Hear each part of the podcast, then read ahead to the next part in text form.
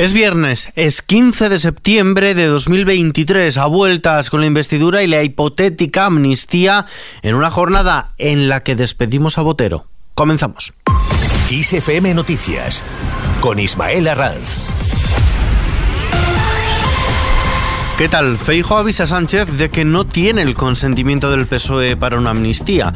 El líder del Partido Popular, Alberto Núñez Feijo, ha avisado al presidente del gobierno en funciones, Pedro Sánchez, de que las críticas internas en el PSOE confirman que no tiene consentimiento ni para la amnistía ni para el referéndum y que aceptarlo sería un fraude a sus votantes. Feijo ha protagonizado este viernes la clausura del campus FAES, donde ha tomado la palabra tras el expresidente José María Aznar y ha pedido al líder de los socialistas que dé marcha atrás. La deriva es tal que ahora incluso intentan silenciar a aquellos que le votaron, pero que se rebelan contra lo que está sucediendo y no entienden cómo en apenas un mes se puede decir justo lo contrario de lo que se decía antes.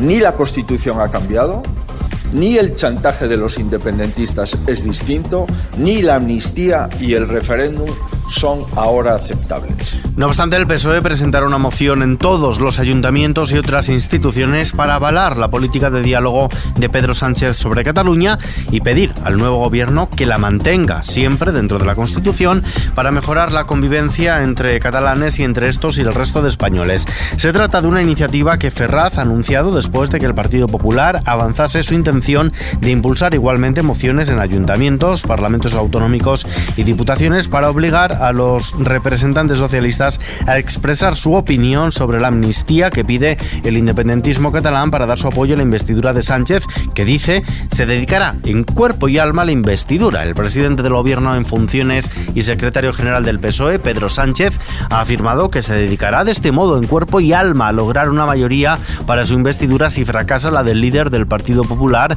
Alberto Núñez Feijó. Así, le ha echado en cara que haya sometido al país a una descomunal y caprichosa pérdida de tiempo, pues a su juicio está claro que no cuenta con la mayoría suficiente. Me voy a dedicar en cuerpo y alma a lograr una investidura auténtica y no perderé tiempo en gestos vacíos. Me dedicaré a dialogar con el resto de fuerzas políticas, lógicamente también a hablar con la sociedad civil para tejer alianzas y poner en marcha un proyecto político en positivo. Un proyecto de progreso y de convivencia que garantice la estabilidad del país, y que sea plenamente coherente con la letra y el espíritu de nuestra Constitución un proyecto en consecuencia conciliador. Por cierto, que Ortúzar y Puigdemont se han reunido en Bélgica. El presidente del PNV, Antonio Ortúzar, y el expresidente catalán, Carles Puigdemont, se han reunido este viernes en Waterloo, en Bélgica, donde han intercambiado posiciones de cara a unas negociaciones que no han comenzado para una eventual investidura ante el papel clave de sus formaciones en la conformación del gobierno de España. Por otro lado, España apuesta por reindustrializar Europa para aprovechar el viraje proteccionista. El presidente del gobierno en funciones, Pedro Sánchez, abogado este viernes por reindustrializar la Unión Europea y expandir su economía de manera que la región aproveche el viraje proteccionista de otros grandes actores económicos. Así lo ha manifestado durante su intervención en un foro organizado por la patronal, por la COE. La necesidad de reindustrializar Europa y por tanto de reforzar nuestras capacidades productivas. Los días de las deslocalizaciones masivas, de la apertura indiscriminada, de la dependencia ciega en importaciones creo que tienen que acabar. Porque nuestro continente necesita más fábricas y más empresas. Necesita proteger y reforzar su liderazgo y autonomía en sectores que son estratégicos, como es, por ejemplo, el energético, el tecnológico, el sanitario o el agroalimentario. Caso Rubiales. Tras prestar declaración en la Audiencia Nacional, el juez ha acordado que el expresidente de la Real Federación Española de Fútbol, Luis Rubiales, no pueda comunicarse con la jugadora de la selección española, Jennifer Hermoso, durante la instrucción de la causa abierta y también le prohíbe acercarse a ella a menos de 200 metros. Rubiales ha negado ante el juez que se dieran coacciones hacia la jugadora de la absoluta y su entorno, así como que hubiera falta de consentimiento en el beso en la boca que le propinó en la entrega de trofeos del Mundial de Sydney. La abogada de Jenny Hermoso niega la Mayor, escuchamos a Carla Valle. Fue un beso no consentido, que es lo que se ha dicho desde un primer momento, y que por lo tanto, eh, gracias a ese vídeo, todo el mundo, todo el país ha podido observar cómo no existía ningún tipo de consentimiento. Y eso es lo que vamos a demostrar también dentro de sala. Un total de 39 futbolistas españolas, entre ellas la gran mayoría de las campeonas del mundo, han renunciado a la selección hasta que no se produzcan cambios contundentes en los puestos de liderazgo de la Real Federación Española de Fútbol y han afirmado que los que se han hecho hasta ahora, entre ellos la dimisión de Luis Rubiales como presidente y la destitución del entrenador Jorge Vilda, no son suficientes para sentirse en un lugar seguro. Piden, por ejemplo, cambios en el Departamento de Comunicación y Marketing y en la Secretaría General de la Real Federación Española de Fútbol. Atención a esto, porque la Agencia Española del Medicamento y Productos Sanitarios ha solicitado la retirada del mercado del desodorante Nut BV y el cese de su comercialización debido al riesgo de producir quistes en las axilas. Hace una semana También retiró este producto del mercado por alertas recibidas en el mismo sentido. En la bolsa el IBEX 35 ha cerrado prácticamente en tablas hoy viernes, ha subido un ligero 0,01% lastrado por las caídas de Wall Street a pesar de haber cotizado en verde durante la mayor parte de la sesión.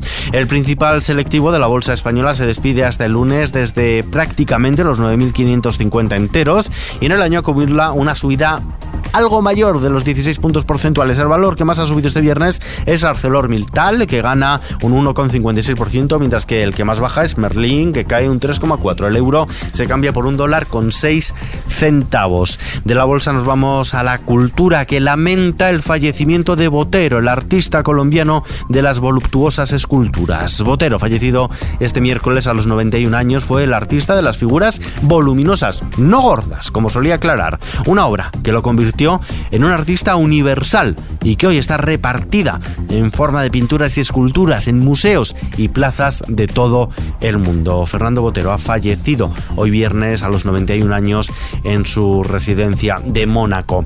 Y en la página Kiss the Planet, varios miles de personas voluntarias van a participar desde mañana sábado hasta el próximo 24 de septiembre en la séptima edición de la campaña Un metro cuadrado por las playas y los mares, con la que recogerán la basura leza en más de 300 puntos de lo largo y ancho del país. El objetivo de esta iniciativa, puesta en marcha por el proyecto Libera de Seop Life en alianza con Ecoembes, es conocer el impacto de la basuraleza en los espacios naturales, en este caso las costas y los mares, así como liberarlos de estos residuos, analizar sus efectos en el medio ambiente y sensibilizar sobre esta problemática. La campaña comenzará coincidiendo con el Día Internacional de Limpieza de las Playas que se conmemora este sábado.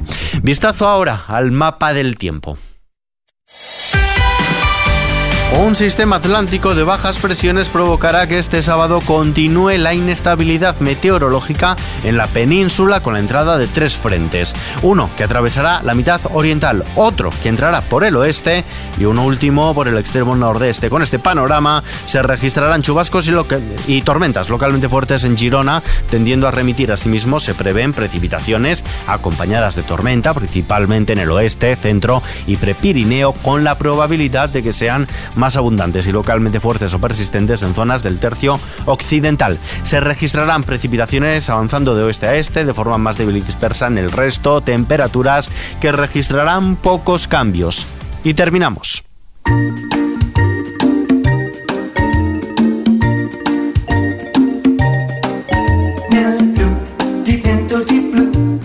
Hoy no solo tenemos que despedir a Botero, sino que también a Franco Migliacci, compositor de este Nel Blue di Pinto di Blue y de otros clásicos italianos. Migliacci ha fallecido en Roma a los 92 años. Dejó huella en la industria musical europea como productor discográfico, cazador de talentos y compositor para artistas de la talla de Mina, Rita Pavone y Domenico Moduño, con quien compuso uno de los himnos de los primeros años del Festival de Eurovisión que ha perdurado hasta nuestros días. Nel Blue di Pinto di Blue, conocida popularmente como Volare, venció en el Festival de San Remo en 1958 y representó a Italia en el certamen europeo, donde quedó en tercera posición, un puesto que no impidió su éxito internacional hasta convertirla en una de las canciones más representativas de la italianidad en todo el mundo. Su repercusión fue tal que cruzó el Atlántico y le llevó a ganar tres galardones en la primera edición de los premios Grammy, situándolo por delante de iconos como Frank Sinatra y Ella Fit Fitzgerald. Los versos de la canción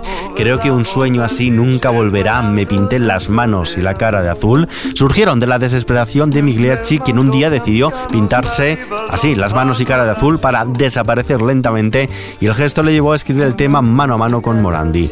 La canción, un canto de liberación y espontaneidad ante los sinsabores de la vida, ha sido versionada por infinidad de músicos de casi todos los géneros posibles, como por ejemplo esta versión interpretada por David Bowie que estamos escuchando.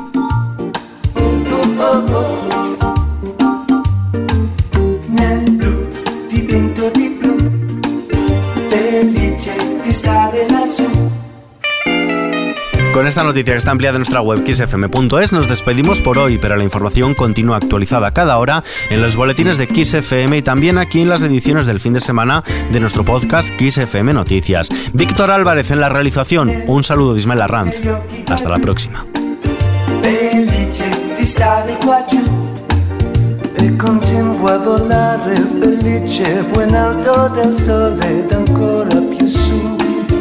Mentre il mondo pian piano scompare negli occhi tuoi blu. La tua voce è una musica dolce che suona per me.